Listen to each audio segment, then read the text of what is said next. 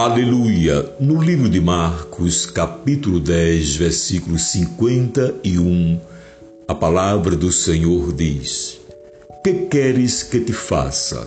Amados, penso que Deus gosta de ouvir daquilo que é específico quando conversamos com Ele.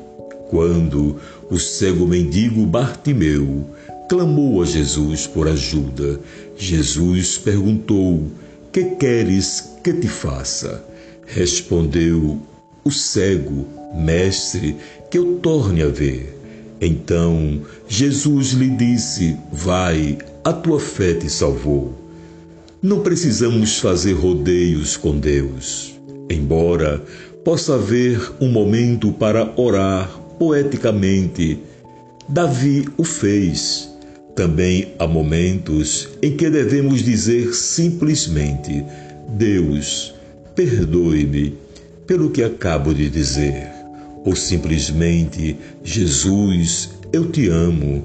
Ser específico com Deus pode até ser um sinal de fé, porque reconhecemos que não estamos falando com ser distante, mas com uma pessoa verdadeira que nos ama intimamente. Deus não se importa com uma torrente de palavras elaboradas. Ele escuta o que o nosso coração está dizendo. Lembre-se, a essência da oração é a oração do coração. Deus te abençoe. Amém.